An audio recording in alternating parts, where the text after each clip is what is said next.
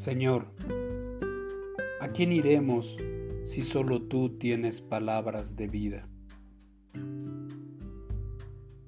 El apóstol Pablo nos presenta esta palabra en su primera carta a los Corintios en el capítulo 6.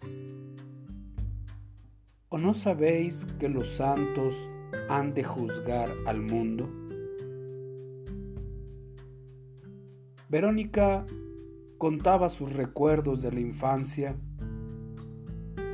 y decía que después de celebrar una fiesta en su casa, todos habían abierto sus regalos. Había dulces, juguetes, serpentinas, confeti, papeles de colores.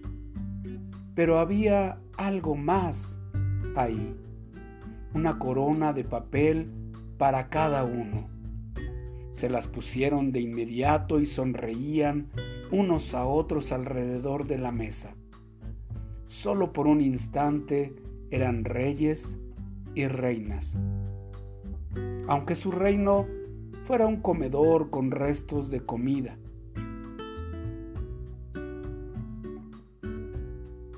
Eso nos hace recordar una promesa del Señor. En la vida que está por venir, todos aquellos que son creyentes participarán en el gobierno de Cristo. Así lo menciona el apóstol Pablo en esa primera carta a los Corintios, capítulo 6. ¿O no sabes que los santos han de juzgar al mundo?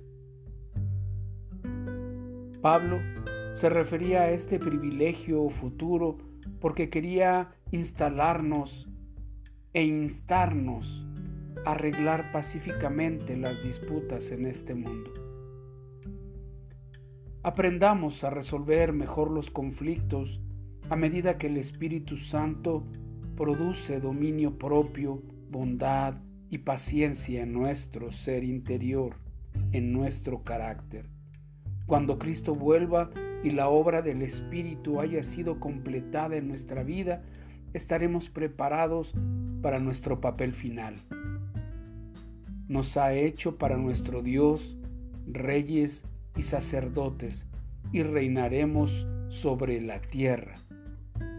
Leemos en Apocalipsis 5:10. Aferrémonos a esta promesa que nos muestra la escritura como un diamante engarzado en una corona de oro. ¿Cómo crees tú que puede influir el Espíritu Santo en tus palabras y acciones cuando enfrentas problemas? ¿Cómo influye esto en quienes están a tu alrededor?